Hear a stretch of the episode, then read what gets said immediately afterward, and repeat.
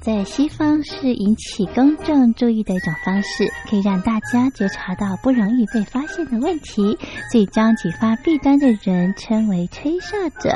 有些事情不可以说，但是有些事情必须说。说跟不说的一线之隔，决定了谁可以成为揭弊英雄。支持听众发出自己的声音，说实话，要真相，才能够让社会各方面都正常起来。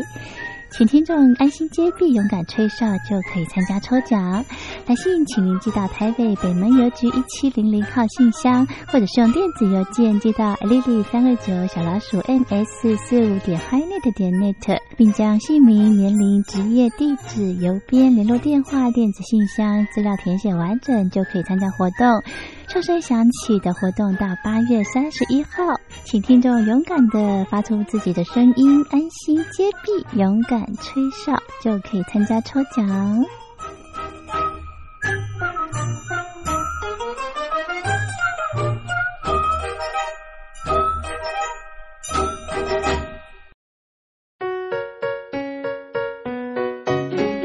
一沙一世界，一花一天堂。欢迎来到光华小学堂。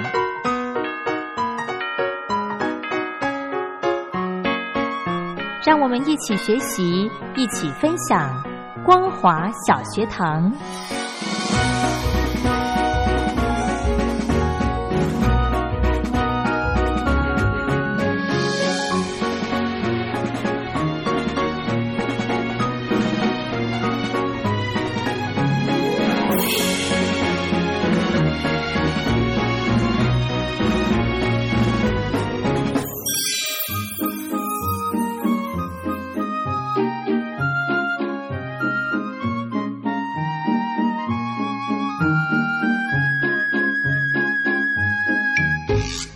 众朋友，大家好，欢迎收听光华小学堂，我是黄轩。又到了礼拜三的时间，要来跟听众朋友分享一场学术论坛。今天的这场论坛的主题呢，叫做“共军平战时期人员征募训练演训”，邀请到的是 淡江大学国际事务与战略研究所博士研究生秦四奎，来跟听众朋友做一个分析报告。论坛进行之前，先来欣赏一首好听的歌曲，郁可唯所带来的《天高》。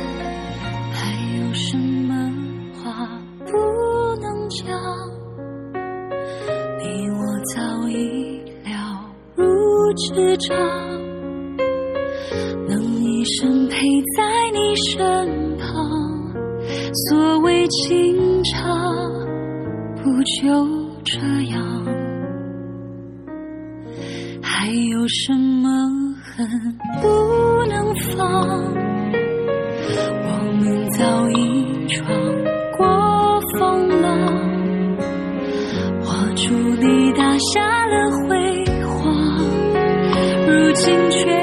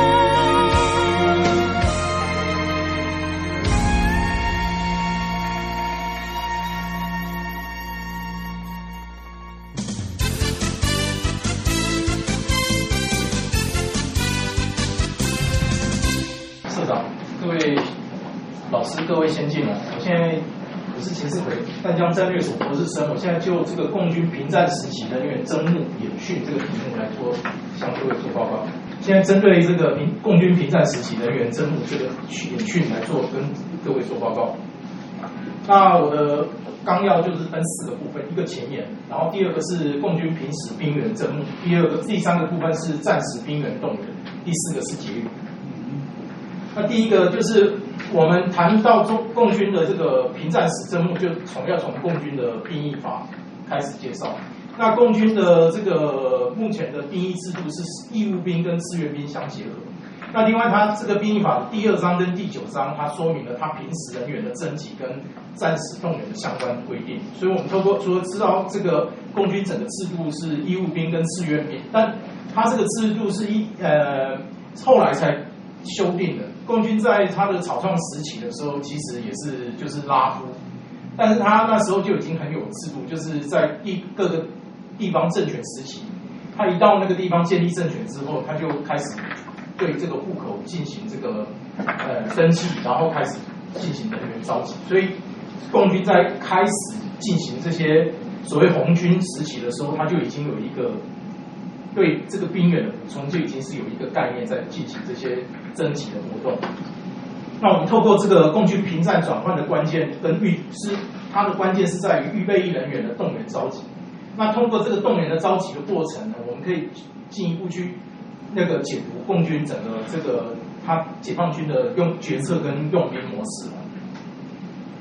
那我这个文整个文章架构就是首先对中共大陆的这个兵役法对兵员征集的规定进行分析说明。第二个探讨这个解放军平战转换关键的预备役制度。最后就是我以二零一六年，因为共军是二零二零一五年年底开始这个宣告军改活动，那我二以二零一六年他这个当时开了一个会。去对这个解放军的预备役人员，他进行这个征集跟演训的情况，能用这个案例来进行诉说的分析。那首先就是在第二个部分这个地方，我先进行这个共军平时兵员征募。那主要是从中共军的兵役法，我们去第二章第十一条去看，他这个目那个每年的这个人呃兵就是征兵的这个次数是由这个中。中共的国务院跟中央军委这边去规定，那它是执行是从国防部，但因为这个国防部是个虚级化的，所以它真正其实却这个呃主要的负责单位是县级这些人民政府来进行这些征集的工作。那我们从这个兵员的征集，必须要整个从它的那个制度面跟它的相关单位来整个去进行进行它的这个分析工作。那那个共军的兵工作，国务院、中央军委他颁布，他自导之下是国防部负责。那当那个呃太原学长有谈到这个省军区的问题哦，省军区其实在中共军改之后，它其实有一段时间很尴尬，因为它原来在七大军区时期是由这个七大军区来做指导负责。那后来在那个军改之后，它变成国防动员部，所以他在军改之后有一段时间很尴尬，他又要向这个战区，他向战区回大战区回报，然后又要向国防部动员报回报。那时候，呃，解放军报有一支有一篇文章就讲了，他说有两个爸爸妈妈非常辛苦。然后那个在这个他的这些征兵征兵的这些单位里面，就是。呃，我们讲的省军区这些有县级的、有人武部的，是由人武部在负责。那另外在有一些事业机关单位，它没有，它也有人武部，也这些人武部也有负责这些兵役的工作。那没有人武部的单位，就由那个单位去指定一个单位来负责这个兵役兵役的征集的工作。那这一次本来我是有特别想要把武汉疫情这个期间，他这些呃各地方进去征集这个预备役人员来这个补贴到。那个补充到民兵这边使用的状况说明，但是因为这个如果这份部分加上来，这个文章可能会变得非常庞大，所以我后来就不去谈这个问题。但我们可以其实可以是从这次武汉肺炎的这个大陆各地的这种就是人武部对这些预备役人员、民兵人员的使用，去观察到它有这个现象。那共军的平时这个征兵时期哦。二二零就是今年的一月十六号开始，他中央军委规定，本来它是一年一次的，那现在它改成一年两次征兵，两次退伍。那它的这个征兵时程，上半年是二月开始到三月底结束，下半年是八月中旬开始，九月底结束。那它还有区分，上半年这个时间它是从征集这个院校类的这个以毕业生、高职、高专毕业的这些学生，各各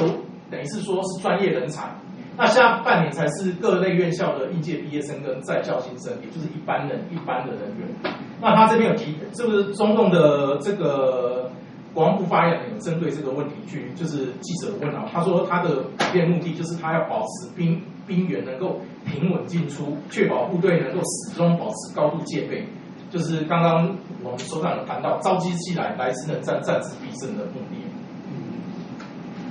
那。第三个就是我们看，我们进一步去解释，他中共他已经就是在有在呃十十九大中间都有提到说，他要这个规划未来的征兵新模式，是以自愿兵役为主，然后自愿兵役跟义务兵役相结合的兵役制度，就是一为主两结合的制度，然后它有分三个阶段。去推哦，那我们将我们针针对这个中共兵役制度的这个研究，我可以根据这个他现在提出的这个方向，将来去进一步去检视它整个过程。那第三，我们呃现在谈到第三个部分，它共共军战时的兵员动员。那在中共的兵役第兵役法第七章，它有是整个规范整个预备役人员的军事训练，然后第九章是规范战时兵员动员的法规条令哦。那这边也是我们就是有谈到它里面第五十条第二项有谈到预备役人员国防生随时准备应招服现役哦，在接到通知后必须准时到指定的地点报到。这个地方也是本来就是我前面有提到这个武汉肺炎的时候，我们就看到它地方的这些民兵的补充法，就是几乎就是用这个法规去补充，所以它的。民兵才能够有这么充足的兵力去对各个地方进行管制啊、交通或者是消呃清洁消毒的这些相关工作。那那个呃有关的第三项里面也有谈到，就是一般我们所谓的他一些国有企业啊，或者是共军这个他的比较大型的企业里面有设人武部的，也他们也负责这个可以报道的工作。那所以我们从共军的战时兵员这个动员的研究啊，你应该是从。他的这个预备役整个动员的方式，我们去解读来分析哦。那共军他他这个中共国防发发言人，他有谈到，他说这个共军编制这个预备役，他的设想的整个概念，就是现役部队预编预备役人员经过短期恢复训练即可投入战位，他是所谓的散之为民，聚之为兵的后备尖兵，暂时动首批动员工作必须要主要要做的工作。那二零一五年，因为它主要是二零一五年前军改，它整个预备役制度跟之前完全不一样。它是二零一五年军改之后，整个去多做一个这个大变革。所以我这篇文章谈的几乎就是军改之后，军改之前的那些状况。因为它我后面有提到，他说他这个这个之前的这个预备役整个制度其实是呃一个虚有，就是哇呃有表列，但是其实上实际上没有在做的。那我们要从这个，就是整个这个去解读，就是军改之后的去解，就要谈到这个中共军委国防动员部，他在二零一六年五月八号召开的全军现役部队预备预编预备役人员训练工作任务部署会。我们通过这个部署会，在后再往从他这个部署会里面谈到的情况，我们再去解读他二零一六年呃相关的这种预备役人员招回来的这些。演训，我们就因为当时二零一六年，我们看到这个共军，不管是火箭军啊、陆军、海军、空军，都有召回那个部那个预备役人员去进行演训哦。那我们当时不能理解，然后甚至中共的一些媒体也特特利用这个机会在做一些新战宣传的工作。但是我们后如果去看了这个国防动部召开的这个部署会的话，你对于他当年的就所进行的预备役召回人员就非常清楚，他是在做什么事情。那他这个会议内容主要就有提到，就是他说是对这个部队预预编预备人员的军事训练及考核大纲的编修，也就是在此之前，他的预备人员是没有军事训练和考核大纲的。那第二个是安排二零一六年预预编人员快速动员和遂行能力的能力检验评估。那共军以往的预备役演训，它也只是剩余呃只有局限于在地方性。所以它有主要的问题就是我刚才有前面就提到，它营连在地方，但是官兵散民间，建而不用，功能弱化的问题哦。所以它这个部署会就是军改之后，针对它这个基层建设的工作，设立这个提高预编人员的实战化训练水平跟联训联战能力哦，这边可能少一个字，它是一个它的主要目标。那这个我们就是可以从这边就是可以看到，它是整个军改之后，就是针对这一块工作去强化。因为在十九大它里面有提到说，要去压缩民兵的这个编制，然后扩将这个预备役的这一块去扩张扩大。那其实，在二零一五年之前，共军已经陆续开始开始展开这个民兵跟部队预备役的召回军事训练。那当时我们就是对这个情况，我们都是看的就哎奇怪，那但是透过那个二零一六年那个中国动员部召开的部署会之后，后面整个状况就是明显很很明确。那也共军那时候利用这个外界媒体宣传，就会反过过事后过回过头去看，就知道它其实是一种。可以利用利用那个当时的局势去所谓进行的对外的宣传恫吓行为。那这边我这个文章里面有编了六个中共这个各地区的空军、中呃火箭军还有空降兵的等这种相关的演习。那详细的内容可以大家去请大家参阅，因为里面除如果你整个这六个仔细去看，它其实就主要就是预备役、预编预备役人员返岗复训，然后还有他去验证他整个过程。所以这六我编的这六个，我们持续去看他这些媒体报道的内容，再去印证那个二零一六年中呃军呃国防动员部所部署的那个部署会的话，就是整个概念就可以很清楚。那这个里面第五项特别一个火力。二零一六三单一这个跨区域员，这个火力二零一六三单一哦，其实我们在其他的一些部队的演训动态，我们都看到，它其实在这个演习里面，它去验证了很多东西哦。那我认为这也是共军军改之后里面一个最重要的一个演习，一个一个一次演习的内容。那他在这个部署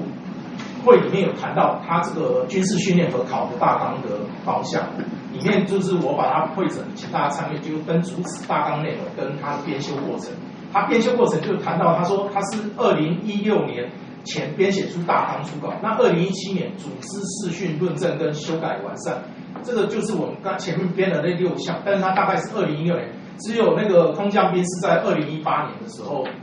那个所进行的那个反港复复训，所以他这个这里面提到二零一八年报批颁发。我认为那个空降兵那个是，他等于是把整个过程叫，就是有不足的地方再叫回来补训。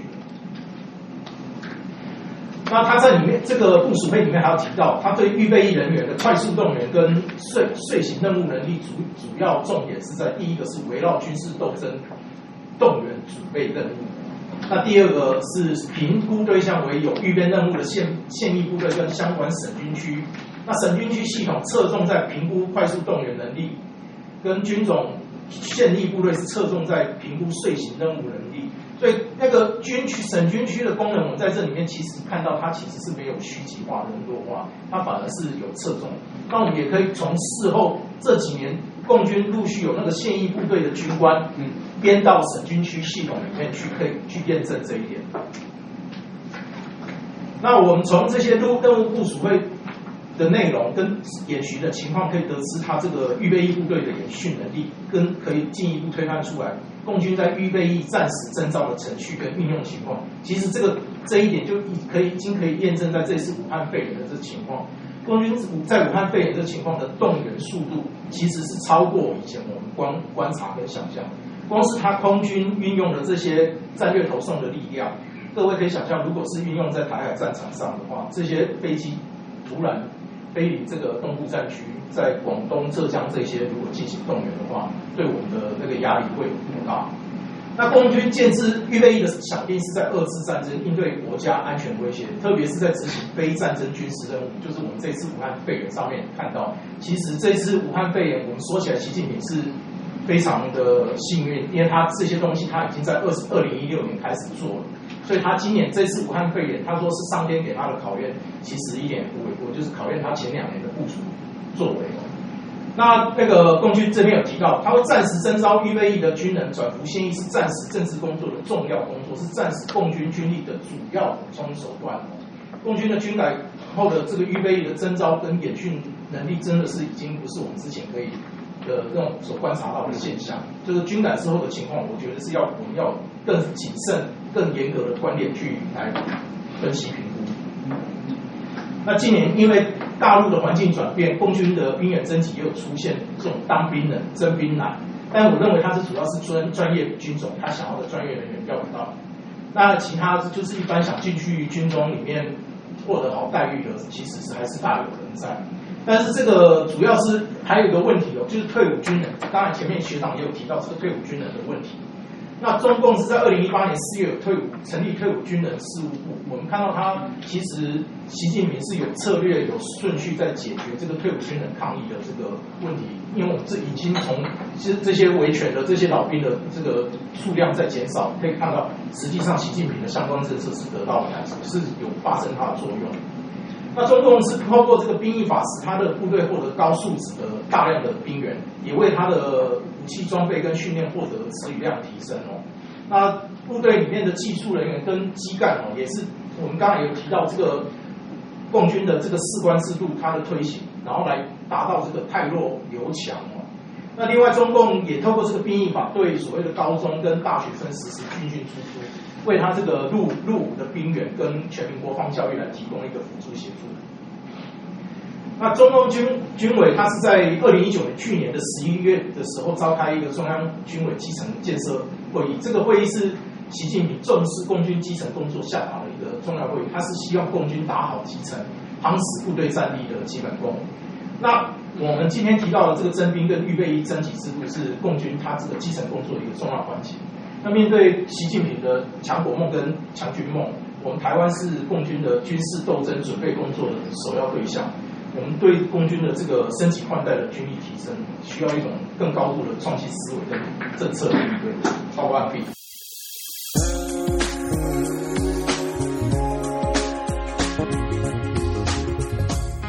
Hello，亲爱的朋友们，大家好，我是佑佳。一年一度的听友活动来喽！从七月一号开始到九月三十号为止，为期三个月的时间，举办了疫情面面观以及两岸如何大要进这两项主题的听友活动。在这一波的新冠病毒肺炎可以说是来势汹汹，大陆首当其冲。那么在这一波的疫情之下呢，大陆的人民感受最深，相信也体会最深。同时呢，也看到台湾医疗卫生及防疫优于全球的做法。邀请亲爱的朋友们，您可以分享自身的看见、体会、感想，或者您的感动。这是第一个议题，疫情面面观。那么第二项的主题呢，就是两岸如何大跃进。提到两岸的议题呢，一直是政府跟民间啊最关心的话题了。两岸未来如何发展？如何定位？如何大要进？非常欢迎亲爱的朋友，您可以来信抒发您的感想。只要来信分享集满五封不同的信件内容，就可以参加抽奖活动哦。我们在这次活动里面呢，佑家也准备了非常非常优质的台湾有机的茶叶。像现在呢，要喝到无毒健康的有机茶呢，是非常不容易的。所以呢，佑家希望能够将好东西和好朋友分享。欢迎亲爱的朋友们踊跃来信，来信越多，中奖机会就越大哦。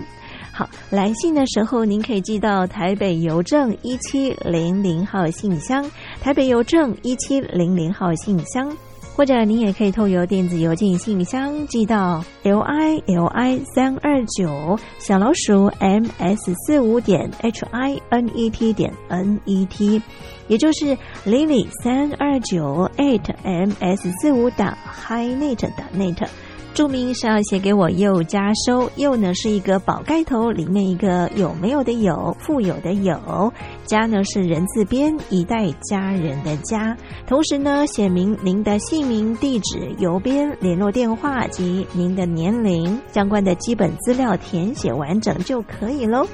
又家在这里期待您的来信。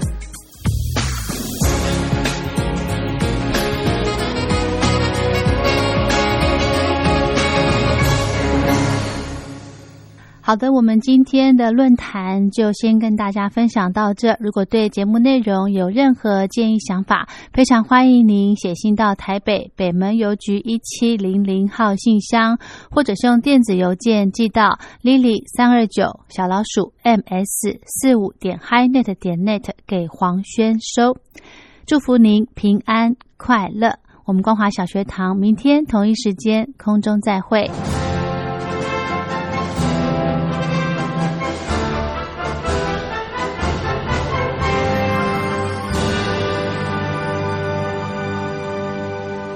你脱贫了吗？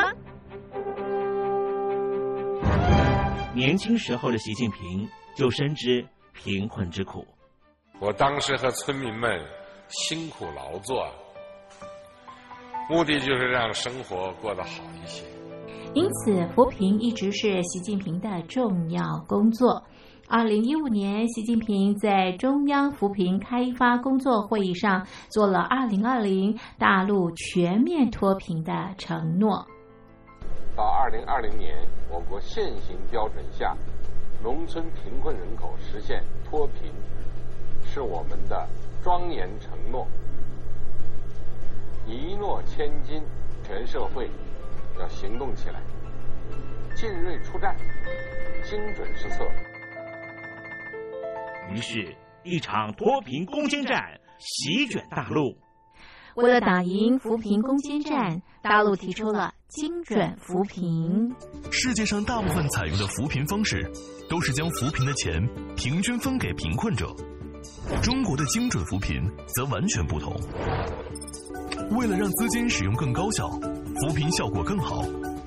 中国根据村子的特点。以及每户村民档案记录的不同情况来分配钱，安排不同的扶贫方式。于是，有的村子做起了旅游业，有的村子通过修路大桥，极大的增加了农产品的销量。有些没有工作能力的老人，给他们生活所需资金保障；有些缺乏劳动技能的，给他进行职业培训。中国扶贫就是这样结合村子的特点与个人的情况，以个性化定制为每个贫困户找出脱贫方式，这就是中国扶贫的精准度。